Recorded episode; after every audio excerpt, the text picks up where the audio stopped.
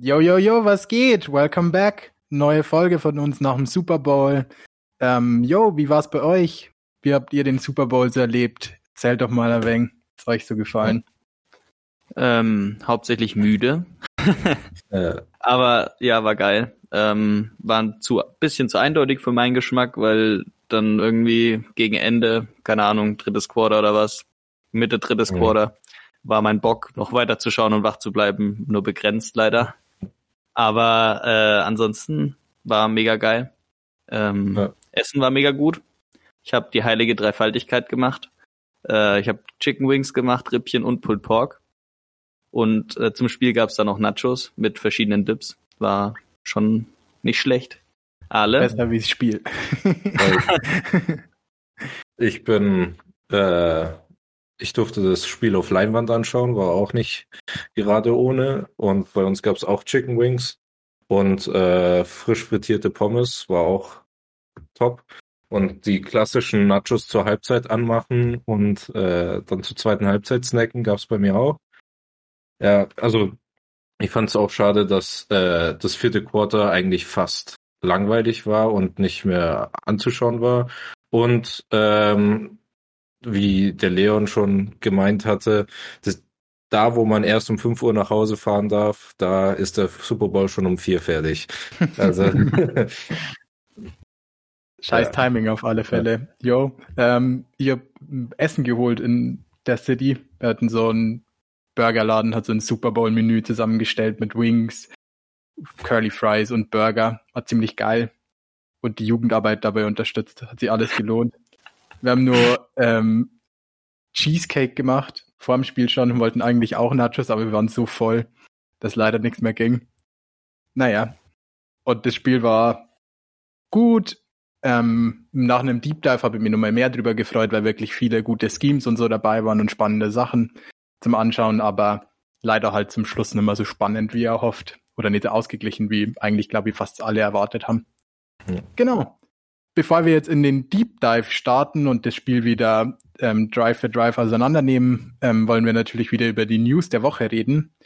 Ähm, der erste ist Carson Wentz ähm, wird immer heißerer Trade-Kandidat, nachdem ja irgendwie mit dem neuen Coach, bis sie vermutet wurde, er bleibt und die haben Sirianni geholt, um Wentz wieder gut zu machen, ist jetzt eigentlich fast schon fast sicher, würde ich fast behaupten, dass er getradet wird.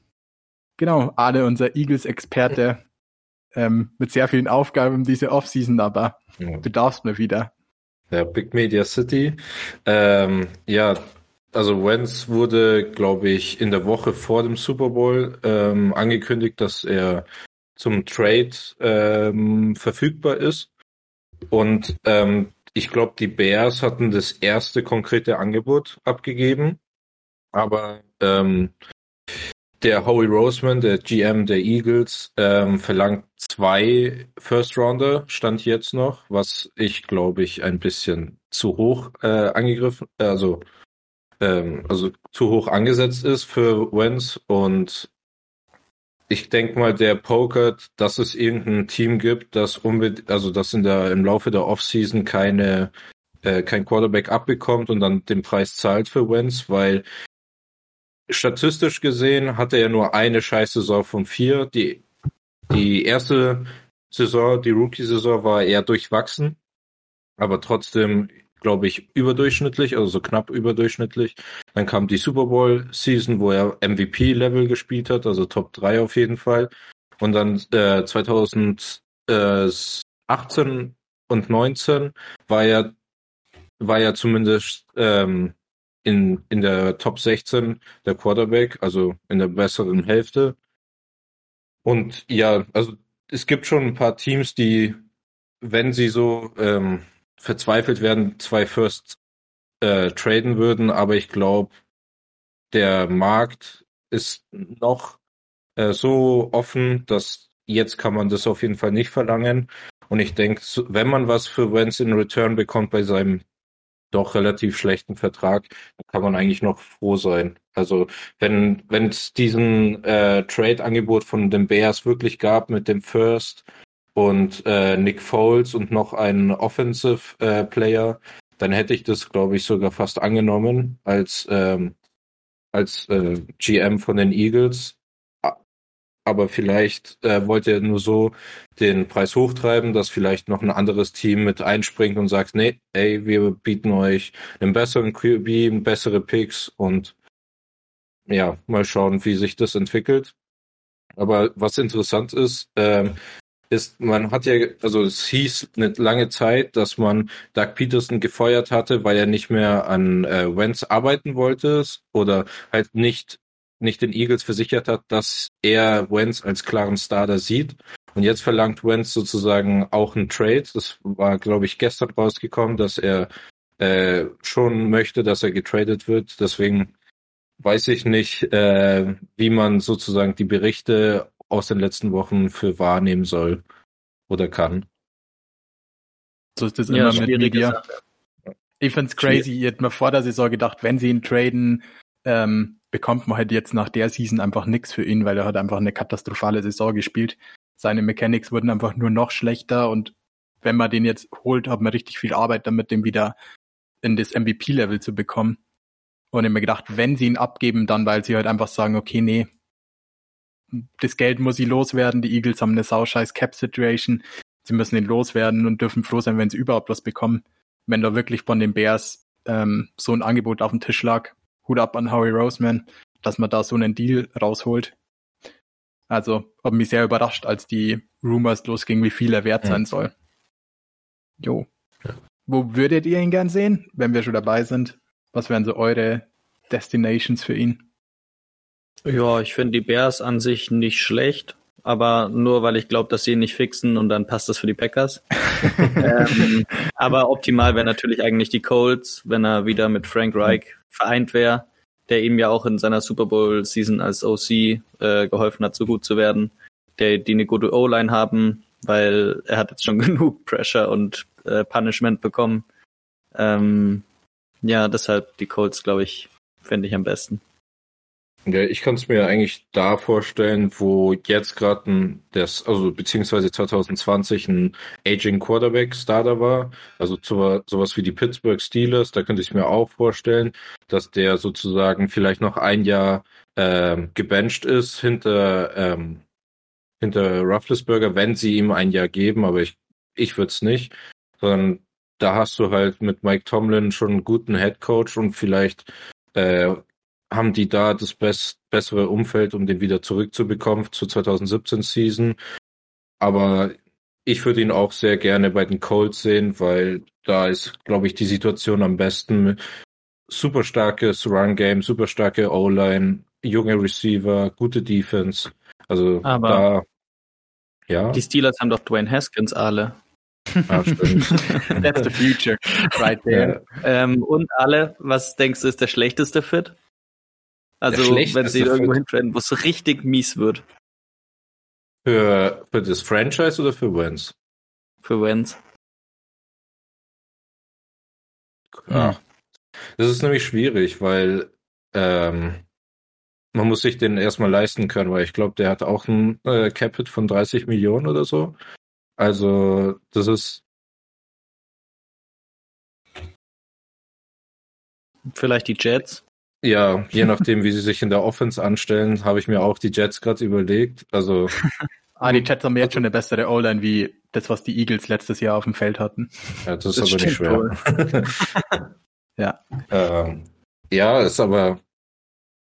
Ja, es, ich könnte, also für Wentz persönlich könnte ich mir auch ähm, Miami vorstellen, dass das nicht so top ist bei für ihn. Also die ich glaube, die Bears wären das Schlechteste für ihn. Ja? Ja. ja stimmt, weil die haben auch Ich glaube, die Bears wären das Schlechteste. Ja. Die haben gar keine O-Line. Wenn sie dann nur First Rounder abgeben müssen, wird die ja nicht besser die nächsten Jahre. Die haben keine gute Cap-Situation, also können jetzt strugglen sie, ob sie Robinson oder Trubisky halten können, weil mhm. beides können sie sich nicht leisten. Also auch keine gute Cap-Situation. Relativ haben... altes Team, keine gute O-Line und wenn Robinson weg ist, auch kein, also Mooney ist gut, ja. aber keine Ahnung, jo. wie der so wird. Ja. Ja, aber. Aber die haben Coach of the Year mit Nagy. Also, ja, ist auch was.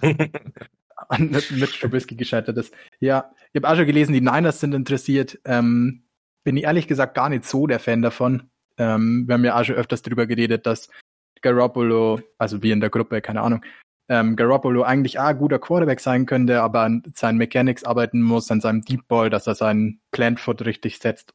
Und irgendwie haben das die Niners bei ihm schon nicht geschafft. Und wenn Wentz da mit seiner Mechanics so struggles, sind, glaube ich, die Niners nicht die Destinations, ja. die an seinen Mechanics arbeiten. Ich glaube, das ist nicht so der Stil von dem Niners Coaching Staff und deswegen bin ich da gar nicht so der Fan davon, weil ich glaube, ja. dass er da nicht ähm, reisen kann oder zu alter ja. Stärke findet. Wenn die Texans nicht äh, Watson traden, würdest du lieber mit Garoppolo bleiben oder ein anderes Team, äh, einen anderen Quarterback holen? Mm, Garoppolo. Still believe in. Ich glaube, dass ähm, das Shanahan-Scheme ist ultra kompliziert. Also, glaube ich, eins der schwersten Playbooks in der NFL. Ich habe, glaube ich, mal gehört, dass allein das, ähm, das Route-Playbook, also wo nur die Routes drin stehen, nur keine Play-Combinations, bla bla bla, irgendwie 30 Seiten oder so hat, wo nur Routes drin stehen. Und das in der Offseason zu lernen, wo wieder nur Online-Training ist und so, ja. ähm, ist, glaube ich, einfach sehr schwer, da wirklich gut zu werden. Oder das also ganze das Playbook nicht dann nach Wentz auf jeden Fall. Hä, hey, das obwohl er so gut coachbar ist. Ja. Hört man ja. doch immer. Der nimmt gerne Ratschläge an, ist gut coachbar. Hat seine Best Buddies als QB-Coaches.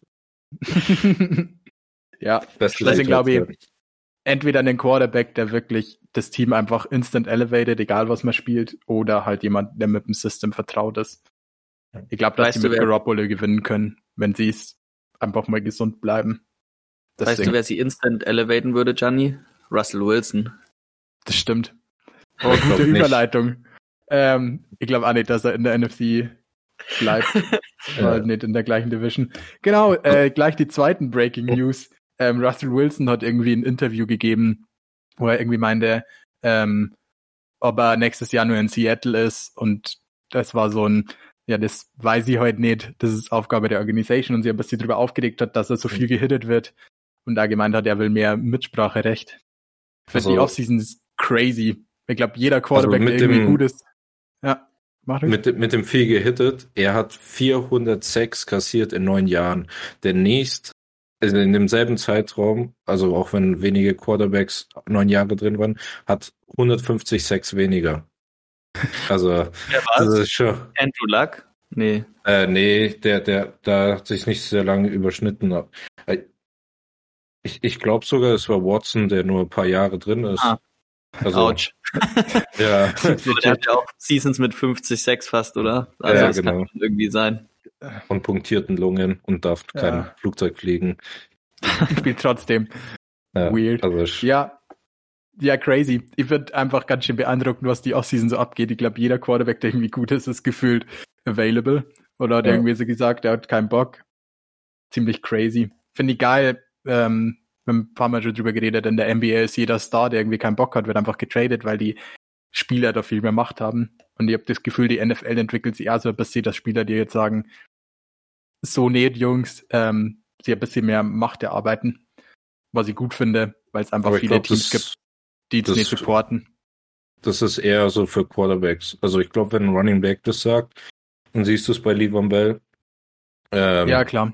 Der, der, der ist fast nicht mehr relevant danach, wenn er sagt, nee, ein Jahr mache ich nicht beim Tag und dann was seitdem hat man auch nicht wirklich was gehört. Könnte ja, vielleicht auch an den Jets liegen.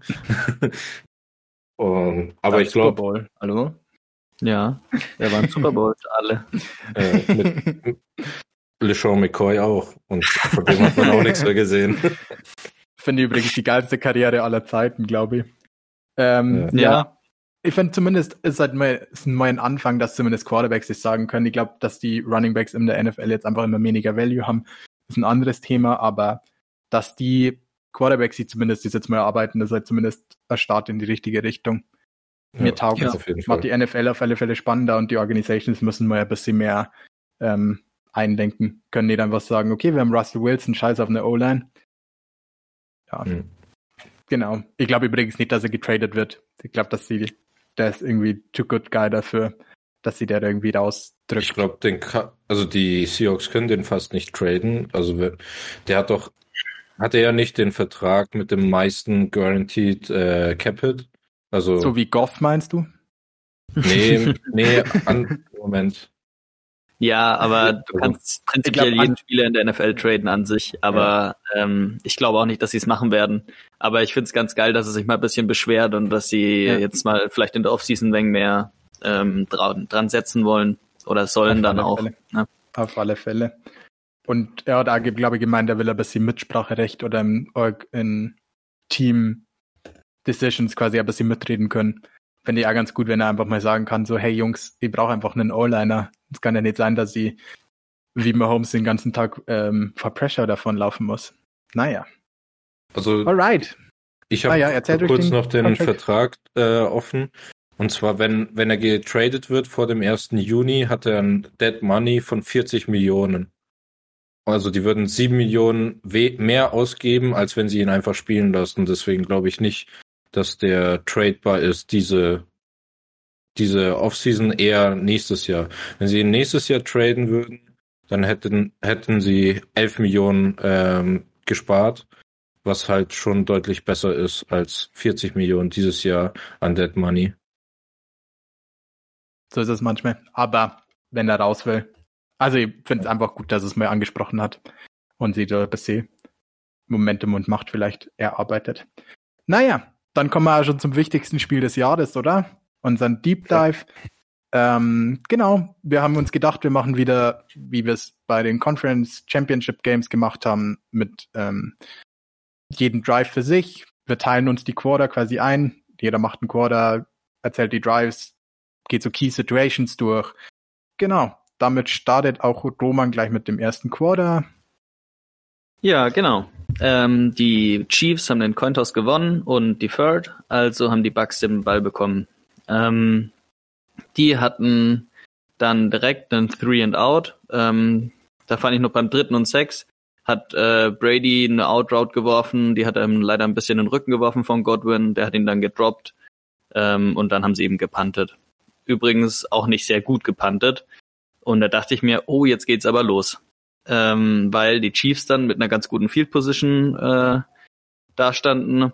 Mahomes äh, mal für einen First Down gelaufen ist und dann äh, haben sie irgendwie zu aggressiv downfield gecallt, hatte ich das Gefühl und es war einfach immer kein Receiver frei und dann mussten sie auch punten.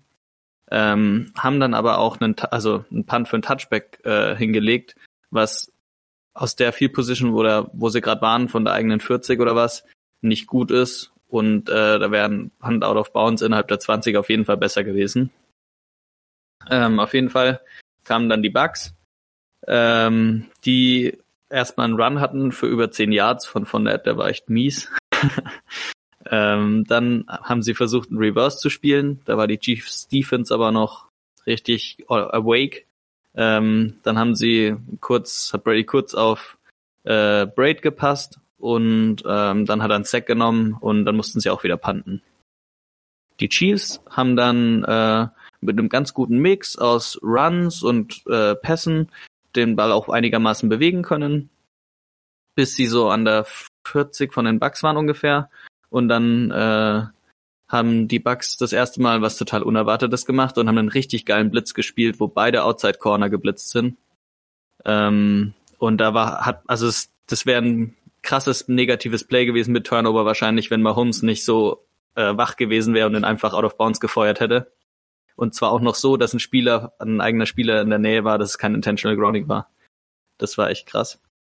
Ähm, dann hatten sie dann haben sie beim zweiten und zehn nach diesem Incomplete Pass eine Speed Option gespielt, wo man sich fragt, warum spielt man gegen die Defense mit den Linebackern eine Speed Option? Weil Devin White hat äh, Clyde Edwards Hilaire im Backfield auch noch aufgefressen. Also ja. Ähm, dann war Dritter und Zwölf oder was. Ähm, Mahomes hat die Pressure awaited, hat ihn in die Endzone gefeuert und Hill hat ihn einfach gedroppt. Ähm, das wäre der erste Touchdown gewesen. Und das war der erste Drop äh, in diesem Spiel der Chiefs, glaube ich, und das werden noch mehrere Folgen. Dann haben sie äh, ein Field Goal geschossen, ein langes, und das war dann drin, dann stand es schon 3-0. Ähm, und jetzt ging es damit los, dass die Bucks Offense langsam äh, die Chiefs Defense zermürbt hat. Und zwar sind sie einfach, die haben den Ball bekommen nach dem Kickoff und sind einfach dreimal gelaufen und äh, haben ständig, also haben äh, direkt mit den Läufen einen First Down gemacht. Und dann war die Chiefs Defense gefühlt gebrochen. Die haben äh, danach Play Action äh, einen Play Action Pass gemacht. Da gab es ein Holding gegen Evans. Da kann man streiten, wie sehr das Holding war. Also zumindest in den Playoffs, nachdem es halt in den Playoffs nicht gecallt wurde, die ganze Zeit so äh, Holding-Sachen. Ähm, dann hatten sie halt automatisch First Down. Dann haben sie den nächsten Play-Action-Pass gemacht. Das war eine Completion auf äh, Antonio Brown, so ein Comeback. Brady hatte ewig Zeit, das war echt krass. Danach haben sie einen Play-Action-Screen gemacht auf Braid für, für 15 oder 20 Yards. Danach sind sie nochmal gelaufen für 10 Yards. Ein Screen auf Antonio Brown, so einen ganz kurzen äh, Stop-Screen. Und danach kam äh, das Touchdown-Play. Da möchte ich euch auch gern einbeziehen, wenn ihr wollt. Ihr habt es bestimmt noch im Kopf, den ersten Gronk-Touchdown. Es war ein ganz schönes Play, das war auch mit der Play-Action. Ähm, Gronk ist von der rechten Seite an der Line als Wingback rübergekommen und es hat so ausgesehen, als würde er halt wahrscheinlich den End kicken, äh, Kickouten oder was für so ein Split-Run-Play. Ähm, aber er ist einfach durchgelaufen und es war easy peasy Touchdown, weil die Coverage dann zerstört war. Was mir bei dem Play noch aufgefallen ist, ist, dass Mike Evans, der ist ein Slant gelaufen eben von der Backside, um das äh, zu clearen. Und der ist äh, direkt auf den Safety, der Gronk gecovert hat, draufgelaufen und hat ihn auch wirklich angeschaut. Also da hätte man wahrscheinlich auch eine Flagge werfen können für einen, äh, weil es halt einfach ein Pickplay war. Aber haben sie nicht und dann war der erste Touchdown schon da. Könnt ihr auch noch, euch auch noch dran erinnern. Klar, ähm, ganz spannend. Ich glaube, die Chiefs haben das vor allem gegen die Bills, nee, gegen die Bucks in der Regular Season ganz oft gespielt. Das so RPO-mäßig, wie immer. Ähm, weiß nicht, ob Brady auch die Option hatte zu laufen, wo quasi Kelsey auch so across the formation kommt und dann den End quasi ungeblockt lässt und in die Flat released. Die Bucks, äh, die Chiefs haben es nur gespielt mit der Wheel auf ähm, Hill. Das war quasi der ein erstes Play in der Regular Season mit diesem Wheel of Hill, die, der tiefe Pass. Ähm, fand ich ganz witzig, dass man einfach wieder so Catty, äh, Copycat League sieht, dass Plays einfach, die funktioniert, einfach geklaut werden. Ähm, ja, war easy walk in Touchdown, guter Call. Ähm, ja, über so Pick Plays lässt sich immer streiten. Ja. Je nachdem, ob man Defense oder Offense Player ist. Ja, ich finde, man kann halt vielleicht nicht gut geschauspielert. Ja, genau, man kann es halt als Offense Player wenigstens nicht ganz so unauf, also unauf, äh, auffällig machen und dann den Typen direkt anschauen, den man da blockt, sondern man kann ja einfach zum Quarterback ja. schauen. Naja. Ja. Ähm, ja mein erster Eindruck war, dass der, also wie frei der jemand in der, äh, in der Endzone stehen kann. Also man hat, man hat ja, glaube ich, nur die O-Line gesehen und das, was unten war, erstmal gar nicht. Und dann plötzlich kam die, der, der schnelle Pass und dann war Gronk komplett frei und ich dachte mir, wie, wie kann sowas passieren in der Endzone? Aber einfach, ja, ja, einfach geiles äh, Playdesign, ne? Mit dem Slant, ja. der die Coverage wegzieht und dann sieht's auch noch nach Play-Action aus oder nach Lauf. Und dann äh, waren die Chiefs, also das konnten die Chiefs überhaupt nicht verteidigen den ganzen Tag. Da wird der Gianni und der Halle auch noch ein Lied von singen. Dann stand es auf jeden Fall 3 zu 7. Das erste Quarter war fast vorbei. Sie hatten noch einen ganz geilen Return. Der einzige von Pringle, der gut war, fand ich. Der wirklich mal deutlich über die 25 raus war.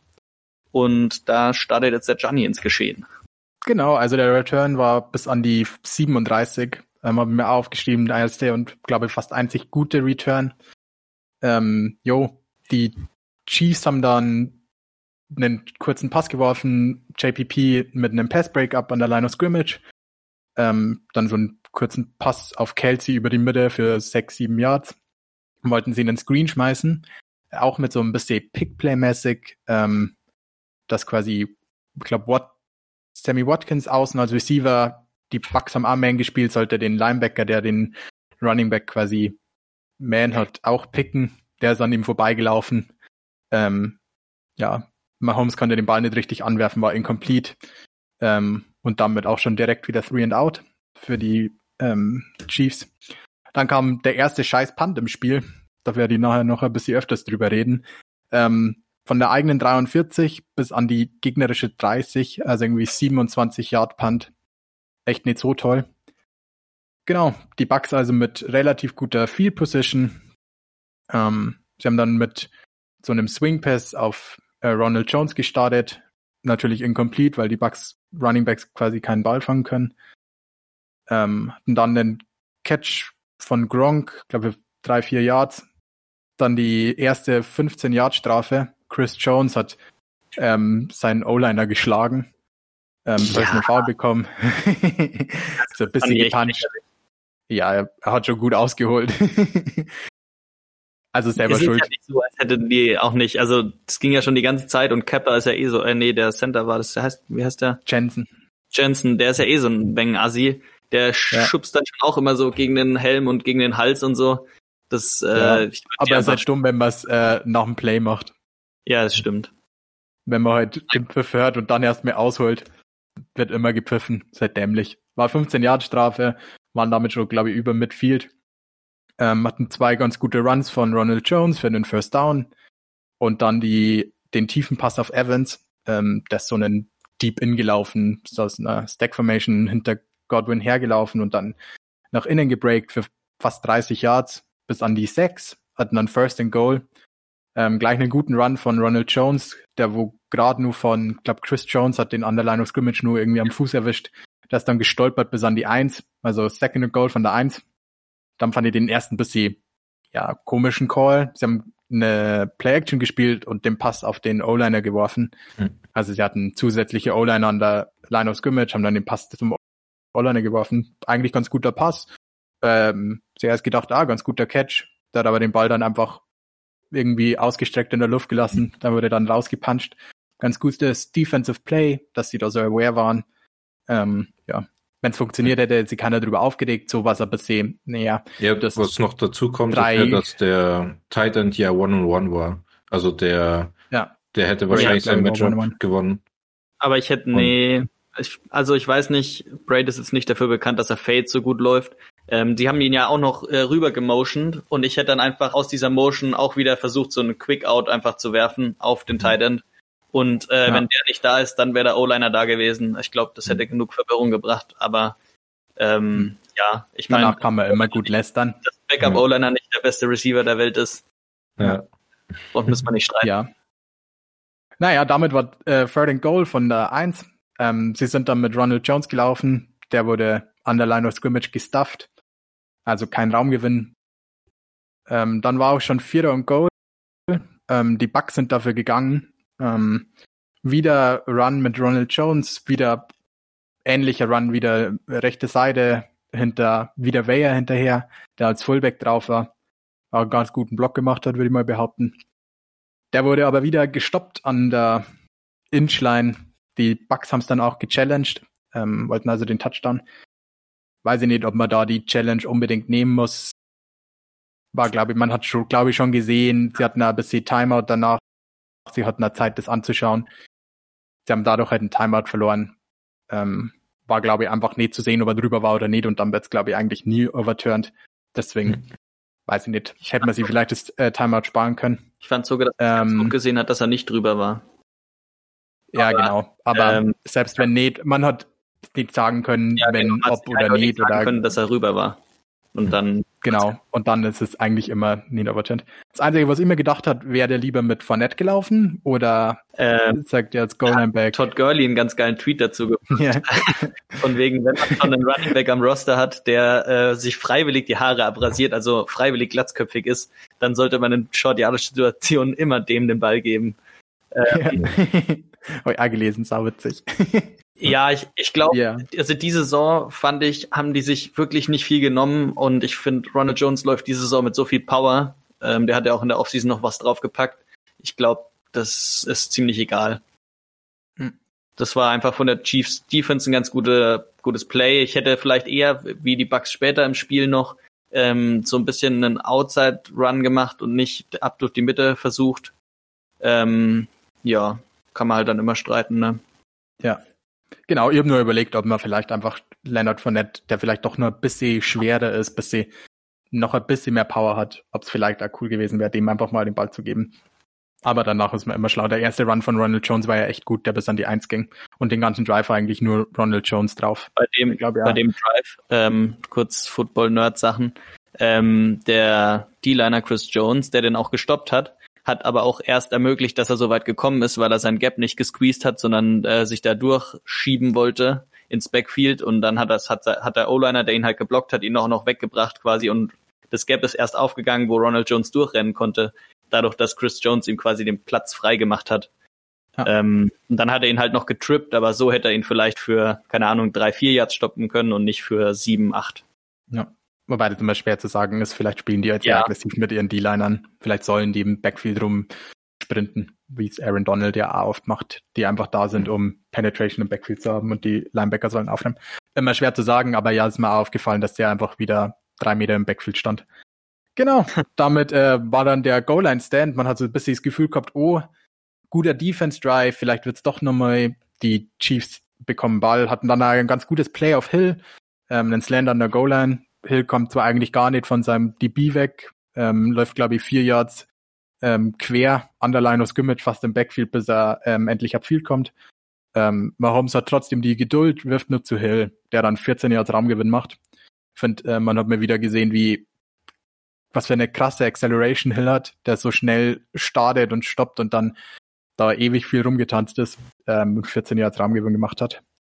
Ähm, dann war auch Incomplete Pass von Mahomes, ähm, zwei Yard Run von Williams war, glaube ich, auf dem Platz.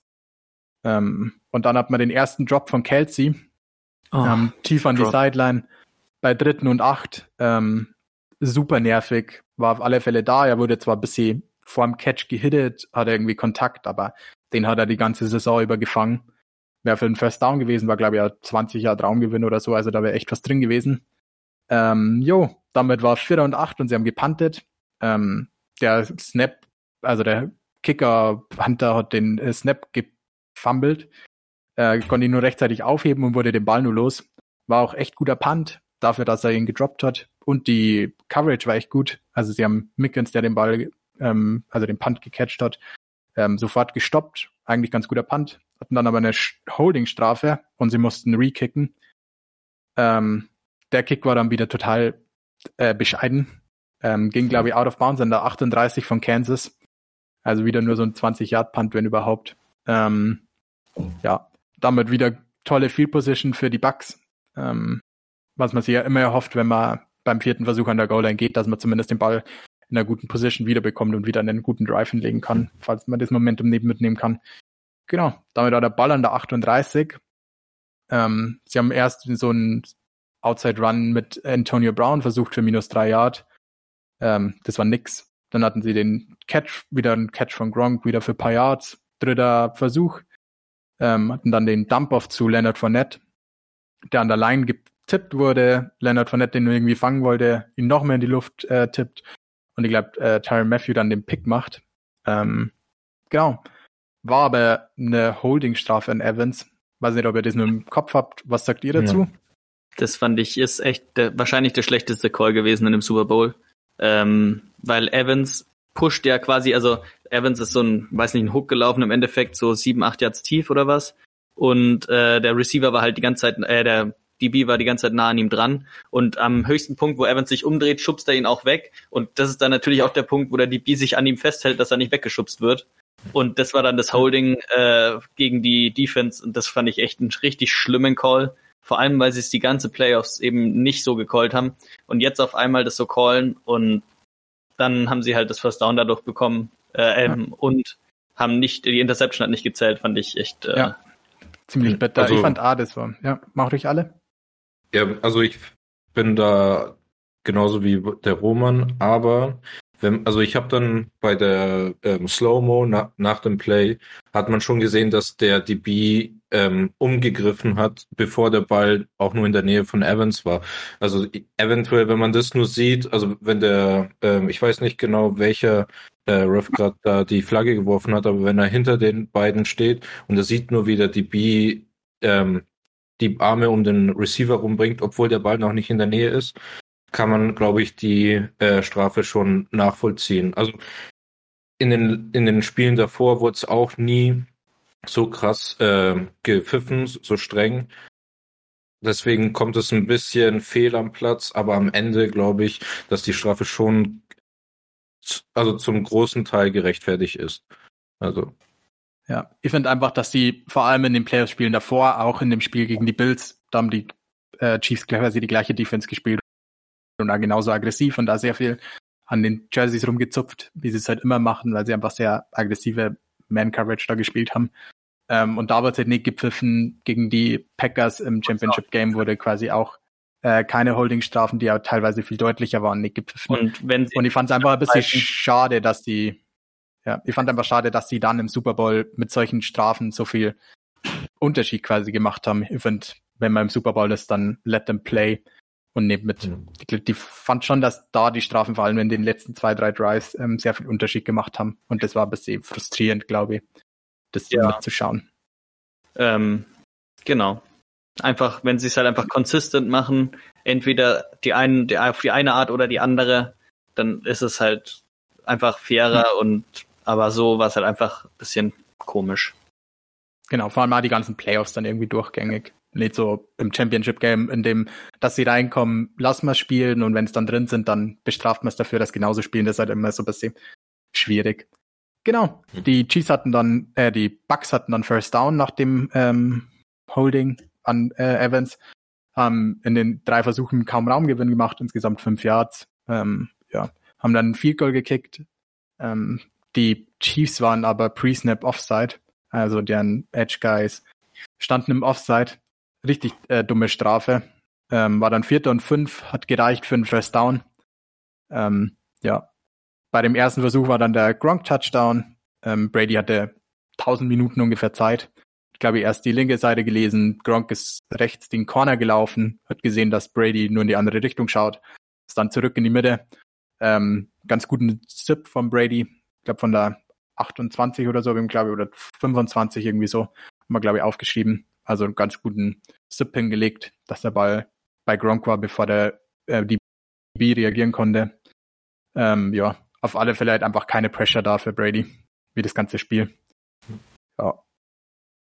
Ja, ich glaube, ähm, einfach ein Drive mit vielen Strafen, der ganz schön viel gekostet hat. Das war, glaube ich, das Hauptproblem in dem Drive.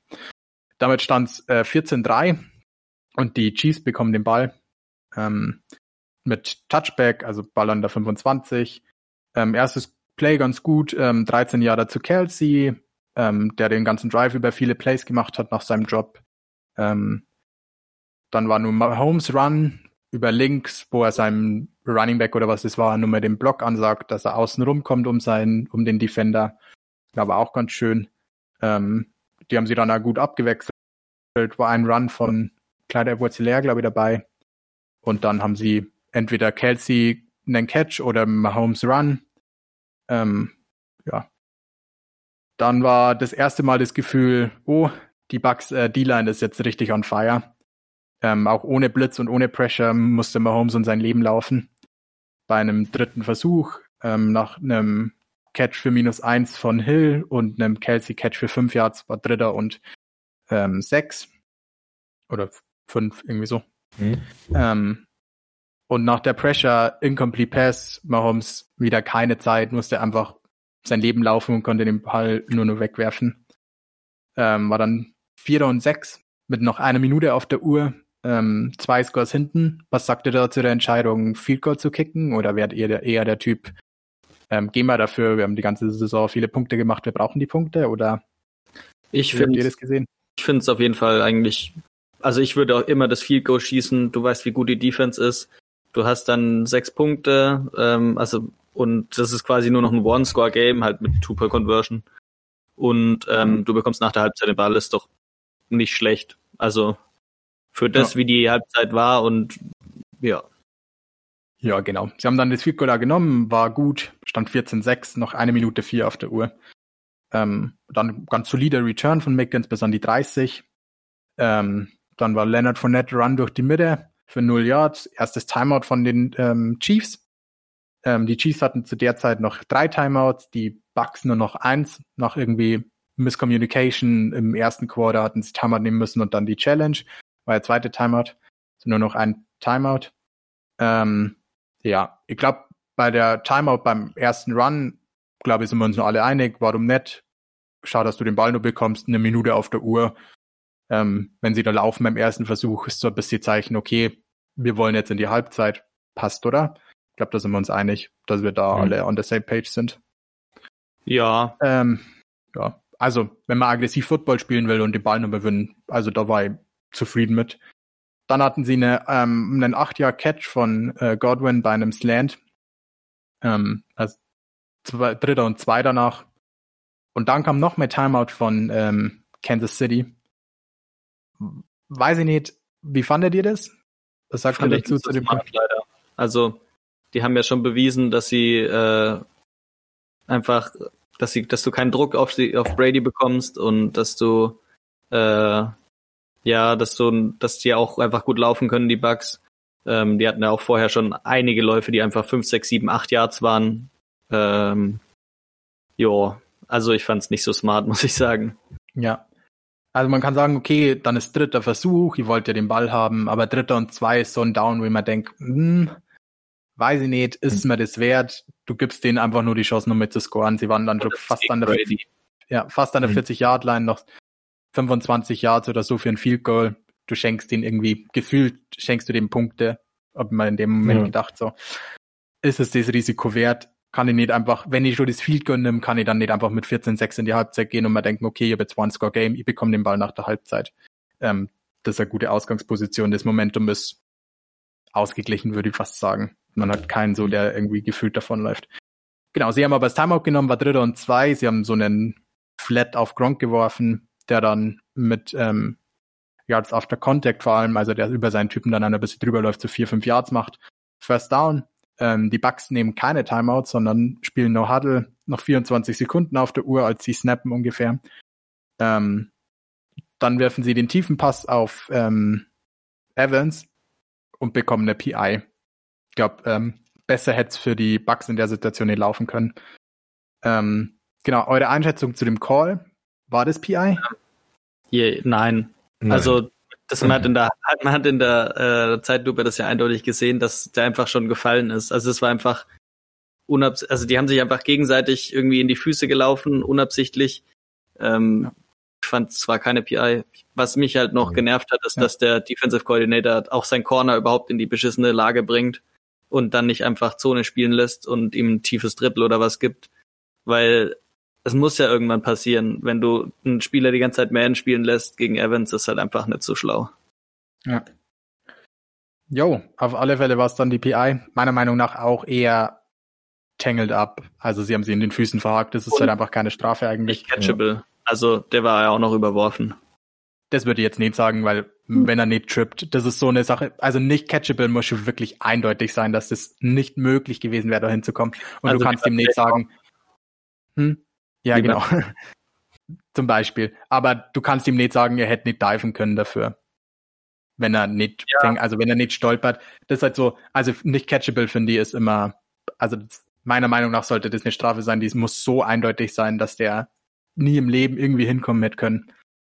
Deswegen schon nach. Also es war keine PI, weil es einfach gestolpert war, aber ich glaube, er hätte schon hinkommen können, wenn er durchgelaufen, durchlaufen hätte können. Genau, Hm. auf alle Fälle haben sie PI gepfiffen. Ähm, Ball an der 24 von Kansas City. Ähm, noch so 18 Sekunden auf der Uhr und die ähm, Bucks haben noch eine Timeout. Beim ersten Versuch werfen sie so einen relativ, oder Brady, einen sehr schnellen Dump-Off auf Fournette, der gut durch die Line kommt, ähm, schön upfield turnt, ich glaube, äh, für 12, 14 Yards oder so macht. Also bis an die 10, glaube ich, irgendwie sowas. Also hat auf allen Fällen neuen First Down, sie nehmen Timeout, ähm, genau, sind jetzt ohne Timeouts und noch 12 Sekunden auf der Uhr. Ähm, dann kam meiner Meinung nach der Pass, der nicht catchable war. Brady hat ähm, relativ schnell Druck, muss den Ball schnell loswerden. Evans läuft als Slot gegen Tyron Matthew. So ein Seam läuft einfach außen an ihm vorbei. Wenn man was pfeifen kann, meiner Meinung nach, dann Illegal Contact, einfach weil er ihn berührt, als er auf ihn aufläuft. Aber der Pass war, ich glaube, drei Yards hinter der Endzone. Also da kommt, glaube ich, nicht mehr Evans hin. Und Sie haben auf alle Fälle, ja, bitte. äh, was mich halt dann auch noch so genervt hat, ist, weil äh, Tyron Matthew stand halt einfach nur da und Evans rennt in ihn rein so ungefähr und dann bekommt er auch noch die Strafe. Also Ja. das ist einfach Schwierig. Quatsch. Ja, Offensive Football it is. Auch mit Strafen. Ja, war, also das war für mich auch eher der Call, wenn man denkt so, let them play. Also, hm. das war halt einfach kein gutes Play. Da war halt einfach nichts da. Mein Gott. Ja. Sie haben auf alle Fälle PI gecallt. Ähm, war dann First and Goal von der 1. Sieben Sekunden ungefähr noch auf der Uhr. Oder zehn, bis sie das Play gemacht haben. Ähm, genau, dann kam der Touchdown auf Antonio Brown, der so eine Return Route gelaufen ist, also wie eine schnelle Flat und kam dann zurück in die Mitte. Ähm, ja, leider wieder gegen Tyron Matthew, der dann ein bisschen angepisst war, dass sie ihn jetzt die ganze Zeit getargetet haben. Ähm, ja, war dann 21-6 vor der Halbzeit. Ähm, meiner Meinung nach der Genickbruch fast in dem Spiel, dass sie vor der Halbzeit da zwei Scores ähm, fast back-to-back -back hinlegen konnten und so, bis sie davongezogen sind. Ja, ähm, was sagt ihr so zum Time Management? Ich glaube, das war da der Neckbreaker, oder? Was denkt ihr? Ja, ja. total. Ich finde, es erinnert ein bisschen ans Packers-Spiel, wo dann sie eben auch noch vor der Halbzeit gescored haben. Ähm, und mhm. dann, vor allem, wenn es in der Woche vorher schon oder zwei Wochen vorher schon passiert ist, dann kann man ja als Defensive Coordinator sich denken, Moment, die werden bestimmt jetzt nochmal tief gehen wollen. Mhm. Ähm, dann spielt man halt vielleicht nicht Man und schaut halt einfach, das anders zu lösen. Äh. Ja, suboptimal. Ja. Und halt Brady mhm. nochmal die Zeit zu geben, er ist halt einfach saugut, ne? Ja, Vor allem in solchen Situationen. Halt das hat auch so dieses äh, alte Problem von Andy Reid, wofür er eigentlich berüchtigt war bei den Eagles, dass der sein Time-Management nicht immer optimal hatte. Ich glaube, bei den Eagles hat er schon mehrere wichtige Spiele einfach verloren, weil er nicht auf die Uhr gucken kann. Also ja. Da, da war er schon berüchtigt dafür. Ja, oder ja. weil er halt zu aggressiv ist in dem Moment oder zu unaggressiv. Das ist halt, äh, ist hinterher immer leichter zu sagen, aber ähm, bei manchen Situationen denkt man sich halt schon, also bei, vor allem bei Quarterbacks wie Brady, äh, was weiß ich, ähm, Russell Wilson oder so, geht man dann echtes Risiko ein, nochmal einen eingeschenkt zu bekommen, würde ich nicht als Coach. Ich, keine Ahnung. Das. Vor allem, ich fand halt den Unterschied heute gemacht, die Bugs hatten nur ein Timeout. Also man wusste, die wollen es gar nicht. Ja. Also selbst wenn sie es jetzt versucht hätten, die hätten einen Timeout gehabt, wenn die zwei von den Chiefs nicht gewesen wären, hätten sie halt einfach gar keine Zeit für den Drive gehabt. Ja. Und da lief halt schon alles in Bugs ähm, Favor mit Strafen und ähm, dem Time Management. Genau. Dann war Halftime. Ähm, kurzes Feedback zur Halftime Show vielleicht. Ähm, ich fand's irgendwie weird. ja. Ist glaube ich ein gutes Wort dafür. Ähm, ja, ich fand, ähm, das war wie unsere erste Folge mit Mikrofonen, die viel zu leise waren. Ja. Ähm, äh, komisch, dass sowas beim Super Bowl passiert.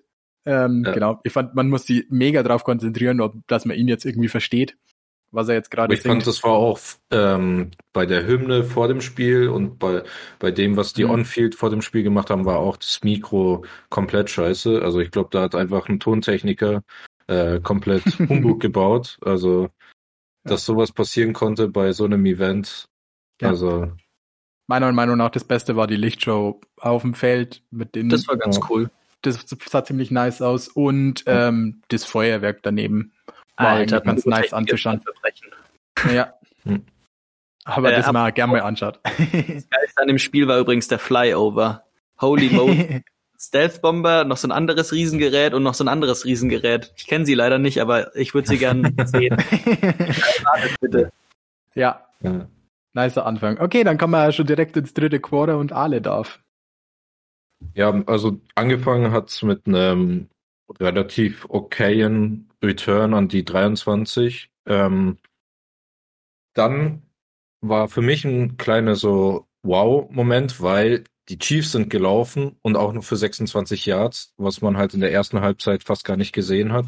Also die haben im e-, ersten Drive nach der Halbzeit haben sie nur kurz und äh, kurze Pässe und gelaufen, haben damit auch relativ viele Yards bekommen, sind relativ ordentlich marschiert bis zur Tampa Bay 30 und dann hat sie ein bisschen so das Pech eingeholt, weil ähm, sie hatten einen äh, Screen auf äh, Hartman ähm, gecallt, der, ist, der Ball ist auch angekommen, aber Hartman ist dann, um ab viel zu laufen, ausgerutscht. Und deswegen haben sie da keinen ähm, kein Gain bekommen. Und das war ein bisschen schon so das erste Mal, wo ein bisschen Pech war.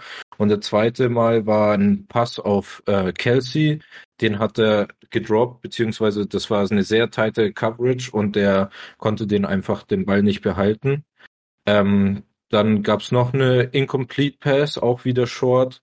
Und ähm, dann waren wir schon beim Fourth Down und die sind für ein Field Goal gegangen, was meiner Meinung nach auch richtig war, weil das war Vierter und Sieben, also sieben Yards bei einem Fourth Down zu holen, ist schon eher gewagt, wenn man das geht.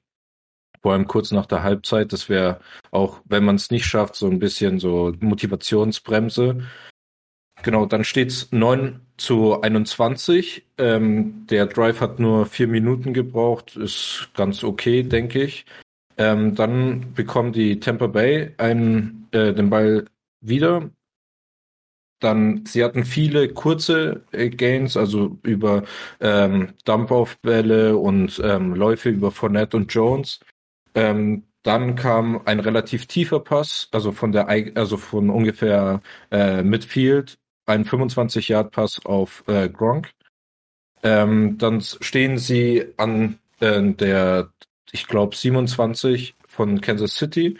Und äh, Fournette läuft dann seinen fast untouched äh, Touchdown für 27 Yards und danach steht's halt 28 zu 9. Und man hatte noch sieben Minuten im dritten Quarter. Dann kam so der Drive, der, glaube ich, alles besiegelt hat im Spiel. Die Chiefs bekommen den Ball, kein besonders guter Return. Ähm, sie bekommen das erste Play hatten sie im Laufe kein Gain. Der zweite war, da hatten sie durch vier Leute so viel Pressure bekommen, dass äh, Mahomes gesackt wurde. Und dann im das Play drauf war die Interception von Mahomes, wo er relativ, ähm, also ich glaube so 20 Yards tief ähm, jemanden getargetet hat. Der Safety schlägt, Safety schlägt den Ball wieder zurück in, in so einen Bulk von Tampa Bay Spielern und da ist Winfield, der die Interception fängt. Also das war, glaube ich, so der Neckbreaker für die Kansas City. Danach ähm, hat eben Tampa Bay eine sehr gute Field-Position. Also sie fangen an bei der Kansas City 45, die wieder mit äh, kurzen Läufen und kurzen Pässen bekommen sie wieder viel Zeit und ähm, viel Zeit und marschieren über das Feld der Kansas City, die eigentlich gar keine Lösung hatten zu diesem kurzen Passspiel und zu den Läufen von Fournette.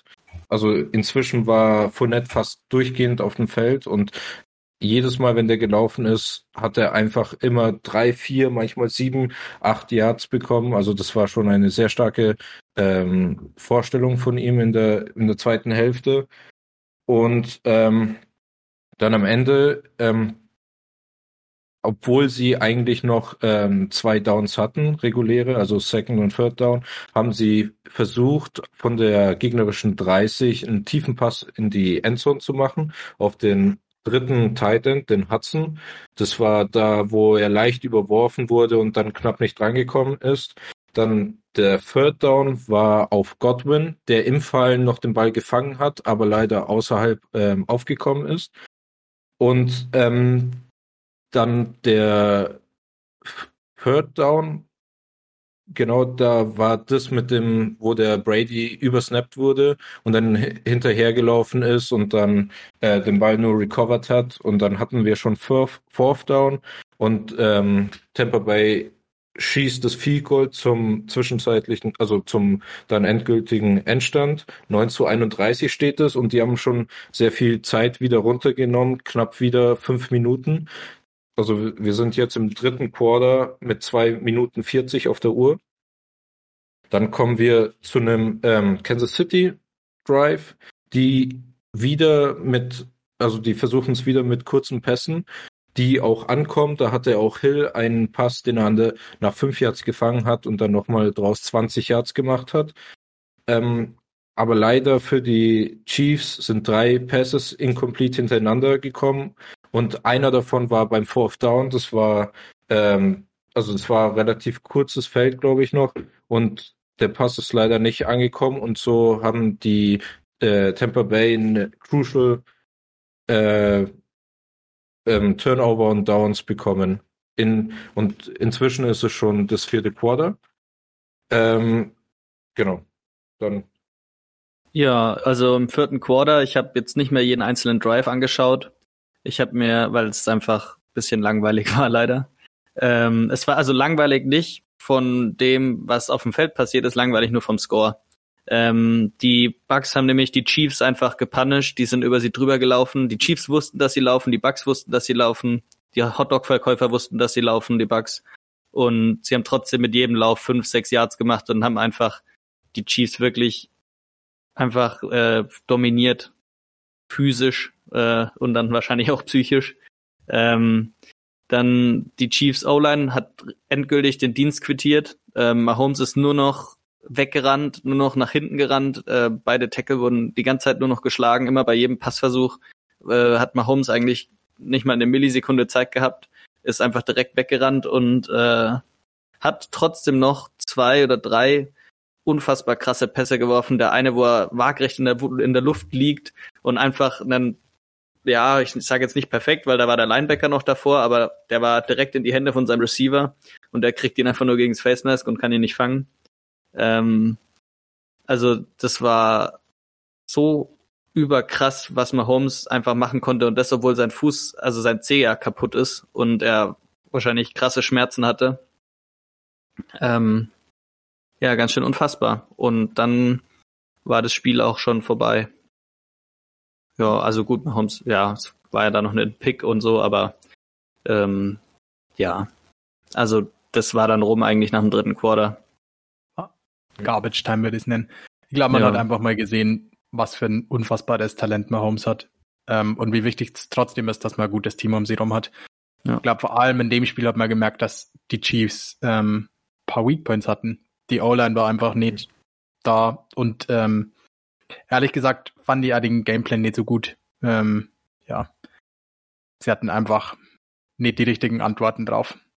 Genau. Nee, ähm, überhaupt nicht.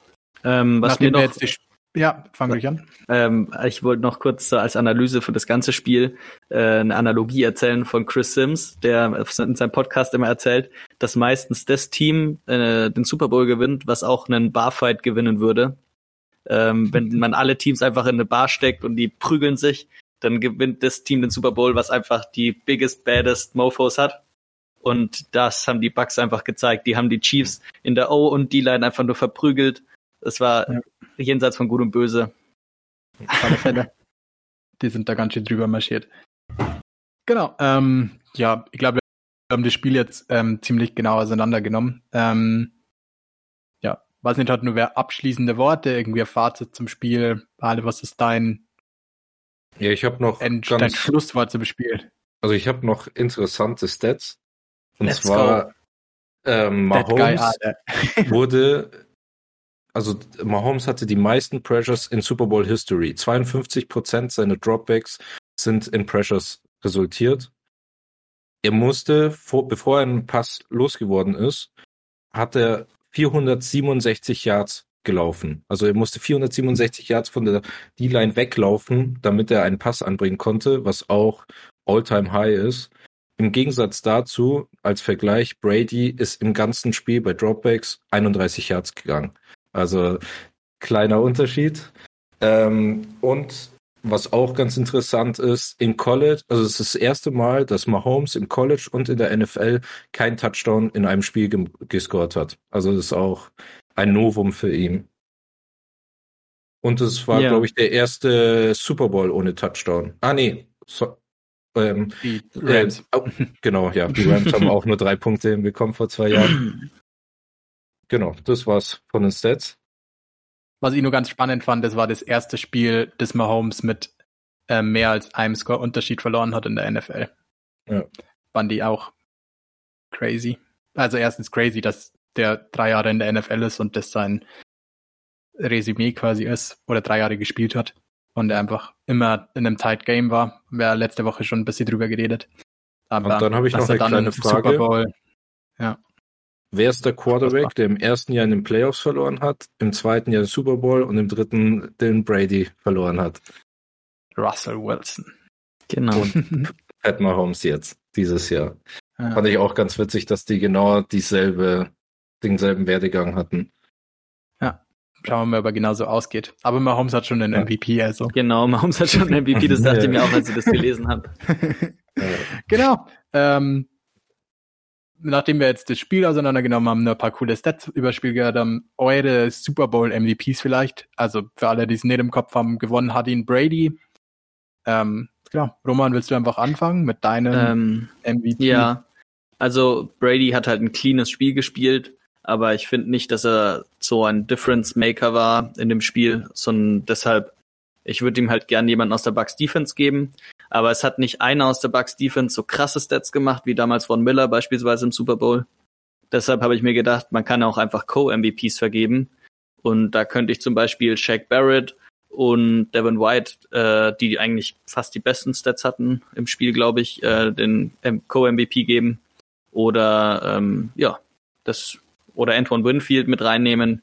Das muss man sich dann halt genau überlegen, aber ich denke, die hätten es mehr verdient, der Super Bowl MVP zu sein als Brady, aber gut. Ähm, Ja, das ist das Schwierige, wenn die Defense so stark ist und wirklich und die alle gut sind, da kannst du eigentlich hat die ganze Defense verdient MVP zu werden, weil die haben auch sehr viel Zone gespielt und ähm, in der Zone Coverage gibt es nicht den einen, der Hill rausgenommen hat, sondern die waren einfach alle sehr stark. Also Oder es war Todd Bowles mit seinen schlauen Zone-Coverages. was, ja, Aber der, Der- war, der ist leider kein Player, sondern Coach. Der Ja. ist MVC. ja. ja. Also bei mir ist es also ein ähnliches Problem und zwar, ich hätte gern Gronk oder Fournette das gegeben, weil die auch ordentlich Work gemacht haben. Das Problem bei Gronk ist es, er braucht ja jemanden, der auf ihn wirft. Und wenn jemand gut ist in Werfen, dann und ihn immer trifft und der dann auch Touchdowns bekommt, dann meistens ist der Quarterback mehr wert. Das ist so auch das Problem bei den Regular Season MVP. Deswegen kann man, also deswegen ist es schwer für Gronk zu argumentieren, wenn du halt einen Quarterback hast, der auch ihn treffen kann. Ich würde es sogar fast Fournette geben, nicht weil er so flashy Plays hatte, sondern weil er eben gut die Zeit runtertragen konnte mit seinen Läufen, die halt immer für fünf, sechs Yards gehen. Und das siehst du zwar nicht aktiv auf dem Spielfeld, aber du merkst es halt, dass einfach die weg, äh, die Zeit wegschmilzt und er hat auch einen, ich glaube, den längsten Touchdown vom Spiel mit 27 Yards. Also so most valuable sehe ich schon Fournette. Also der war schon sehr, sehr wichtig für die Bucks Offense. Hätte ja mal jemand auf ihn tippen können von uns. Äh, Wir haben ja gar nicht drüber geredet. Ähm, auch ganz witziger Stat, der hatte genau 20 Touches, genau das, was wir letzte Woche auch angesprochen haben, dass das sein, sein Range zurzeit ist, die 20 Touches pro Spiel, Ja. der 16 Rushes, ähm, vier Catches. Und ein Average Ähm, von war auch- 5,6 pro Rush, was Ja. viel ist. Waren wir in einem Playoff-Spiel. Ja, Ja, ohne Fälle. einen 80 Jahre zu haben oder so. Also ohne Ja. einen, so einen super langen zu Einfach haben. sehr konsistent. Ja. Auf alle Fälle gut. Ja, ähm, war auch meine Überlegung. Ähm, für mich auch ein großer Difference Maker im Spiel, die Bucks O-Line. Ähm, Ich glaube, Brady wurde, hatte vier Pressures im ganzen Spiel, die wenigsten jemals in einem äh, Super Bowl. Wir haben gerade schon drüber geredet, 5,6 Yards äh, per Rush von Fournette, also auch im Run-Game ähm, sehr viel Impact. Ähm, wenn ich es einem Spieler geben müsste, wäre es für mich vielleicht sogar Gronk. Der hatte die zwei Touchdowns, war Leading Receiver für die Bucks mit 70 Yards, also nichts Besonderes, aber für mich auch immer ein großer Impact im Run-Game. Ich glaube, wenn sie laufen, laufen sie über ihn. Ähm, deswegen für mich wahrscheinlich der eine Spieler. Aber im Großen und Ganzen auf alle Fälle die Defense, ähm, die wichtigste, das wichtigste Stück zum Sieg für die Bucks in ja, dem Game auf jeden Fall. die war auf alle Fälle die Difference Maker, aber schwer da einem eben auszusuchen. Genau, ähm, so viel zu unseren Super Bowl MVPs. Ähm, wir haben uns noch überlegt, wir machen noch einen Super Bowl Chart ähm, of the Week, wenn man ihn dann nennen will. Ähm, genau, Roman, willst du wieder anfangen mit deinem Chart of the Game oder Chart of Na the klar. Week? Ähm, mein Chart of the Week sind die Chiefs Special Teams, weil ich eigentlich dachte, dass die Chiefs aufgrund der Special Teams auch gewinnen und ich habe eigentlich auch mit einem Special Teams Score gerechnet und äh, halt mit sehr gu vielen guten Returns, die halt so bis Midfield irgendwie auch mal gehen und äh, dann haben sie es aber in also auch, auch mit guter Punt-Coverage zum Beispiel habe ich gerechnet. Und dann haben sie aber einfach scheiße gepuntet. Da war die Coverage ziemlich egal. Äh, haben Strafen gemacht bei Field Goal Sachen äh, und haben es einfach wirklich, die Special Teams waren sehr costly in dem Game und es hätte tighter sein können mit äh, entsprechenden äh, ja, mit entsprechend guten Special Teams Play, wo, also was die Chiefs mhm. eigentlich auch die ganze Saison gemacht haben. Ich weiß nicht, was da los war. Hm. Alle? Mein Chart of the Week ist ähm, ein bisschen so der Offense Coordinator oder Offensive Minds von den Kansas City. Ähm, nach dem Spiel gab es ein Interview von Hill. Da hat er gesagt, dass deren Hauptgameplan oder deren einziger Gameplan war, gegen die Man-Coverages von Tampa Bay anzukommen. Und da müssen wir einen kurzen Rückblick aufs Regular Season Game machen. Da haben die Chiefs knapp 27 zu 24 gewonnen. Ähm, was aber da entscheidend war, in der ersten Halbzeit, da hat, glaube ich, Mahomes 200 Yards in einen Quarter geworfen, im ersten, oder wenn nicht mehr. Und ähm, da in der ersten Halbzeit haben sie Man-Coverage gespielt. In der Halbzeit haben sie sich umgestellt in der, und in der zweiten haben sie nur noch Zone gespielt und haben da die also relativ gut mithalten können damit. Und die zweite Halbzeit ging auch 17 zu 7 für die Tampa Bay aus. Und wenn du dann in Super Bowl marschierst und dann nur Gameplanst für die Man-Coverage, weiß ich nicht, ob das so, also ich glaube nicht, dass man davon ausgehen kann, dass eine Defense, die im Super Bowl steht, nur Man-Coverage spielen wird. Und wenn du dann kein, also sagen wir, der muss ja auch nicht genauso ausgeklügelt sein wie dein Hauptplan, aber wenn du keine, dir nichts überlegst gegen eine eventuell andere Defense, das ist schon sehr schwach, finde ich. Wenn, wenn du schon im Super Bowl drin stehst, für dein Offensive Mind bekannt bist bei Andy Reid und du, da hast du auch Bienemy und den wahrscheinlich besten Quarterback, der gerade rumläuft, was von der Technik und von Mechanics äh, zu sehen, also aus und dass du dann halt sozusagen nicht gameplanen kannst auf die auf die auf eine Defense, die sich anpassen kann, das das ist halt schon sehr beschissen, wenn wir schon beim Schauen ja, sind. Fand ich auch bisschen, auch beim Schauen hat es mir ein bisschen wehgetan, dass sie irgendwie es war ja immer mit zwei tiefen Safeties, die richtig tief standen, dass sie nicht mehr Spot Routes, Option Routes über die Mitte gelaufen sind, ich weiß, die Linebacker sind gut, aber du hast trotzdem Kelsey und auch die anderen Receiver sind ja eigentlich sauschnell. Die ähm, kriegst du da eigentlich auch frei. Und das wären kurze Pässe, wo die Pressure Mahomes vielleicht nicht so viel anhaben kann. Ähm, ja, äh, war ein bisschen schade, aber. Was mir noch gut, äh, einfällt, ist, dass ähm, die hatten ja ähm, ihren besten Tackle nicht in diesem Spiel. Und ähm, trotzdem haben sie viele Plays versucht, wo die sich lange entwickeln müssen. Also wo du eigentlich eine äh, O-Line brauchst, die ein bisschen gegenhalten kann, damit die Receiver sich freilaufen können. Und das kannst du halt nicht machen, wenn be beide deine Tackles am Anfang der Saison keine Starter waren und du sie irgendwie zusammengepflückt hast. Ich glaube, der rechte Tackle war am Anfang des Jahres Right Guard und da, da musst du dich halt auch darauf einstellen, dass du halt keine Plays ähm, callen kannst, die fünf oder sechs Sekunden brauchen, um sich zu entwickeln. Also. Oder zwei. ja. ja, am Ende war es. Ja. ja, auf alle Fälle beides verdiente Shot of the Weeks.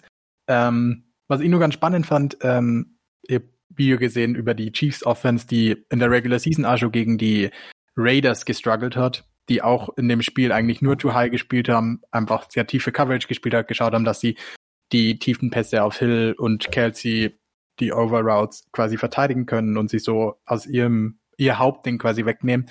Und da hatten die Chiefs überhaupt keine Antwort drauf in der Regular Season. Ähm, genau, da haben sie drüber geredet in dem Video, wie scheiße sie gegen Too High waren. Dann haben sie gegen die Bills gespielt, ähm, die auch eine eigentlich pure Too High Defense sind, auch für Cover 2, Cover 4 spielen. Ähm, also ähnlich wie es die Raiders in dem Regular Season Game gemacht haben. Da waren die Chiefs aber offensichtlich ready dafür, weil die haben sie komplett auseinandergepflückt. Ähm, mit eben vielen kurzen Pässen, RPOs, ähm, gutes Screen Game, einfach den Ball schnell aus den Händen bekommen, ähm, wo man eben auch der O-Line hilft. Und in dem Spiel anscheinend haben sie sich wohl wirklich einfach nicht darauf vorbereitet und konnten sie nicht adjusten im Game, weil die wussten einfach nicht, was sie machen sollen gegen die Defense. Ähm, auf alle Fälle Hut ab an Todd Bowles. Wahnsinnig guter ähm, Gameplan in dem Spiel. Sehr viele unterschiedliche Defenses gezeigt und sehr crazy Blitzes dann auch gespielt im richtigen Moment. Mhm. Ja, auf alle Fälle verdiente Shots. Ähm, mein Shot of the Week ist ähm, Tyron Matthew, der ähm, sich mit Tom Brady angelegt hat. Ähm, ja, ich habe, glaube ich, schon einen Report gelesen, dass vielleicht sogar Brady eher angefangen hat. Dann wäre es vielleicht nicht ganz so mein Shot. Aber nichtsdestotrotz, man sollte Tom Brady nicht auf den Sack gehen und ihm noch zusätzliche Motivation geben. Die braucht er nämlich eigentlich eh nicht.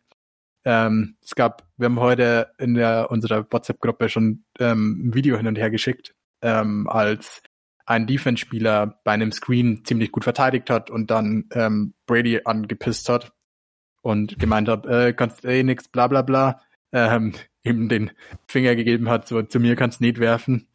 Genau, seine nächsten drei Touchdowns waren dann gegen ihn. Immer One-on-One-Coverage, immer ihn getargetet, dreimal gescored. Der war ein bisschen frustriert am Ende vom Spiel. Genau. Noch so ein Beispiel, man sollte Tom Brady nicht auf den Sack gehen. Deswegen mein Shot of the Week. Die zusätzliche Motivation braucht der Typ wirklich nicht. Ja. Genau, ähm, so wie die abschließenden Worte zu unserem Super Bowl Review. Genau, ähm, habt ihr nur irgendwie abschließende Sachen, was euch vielleicht in der Saison fasziniert hat, irgendwas, ähm, ein Abschluss zur Season, bevor wir dann in die Offseason und unseren äh, Draft-Process quasi starten? Ähm, mich freut's, dass Bruce Arians den Super Bowl gewonnen hat. Das fand ich richtig geil.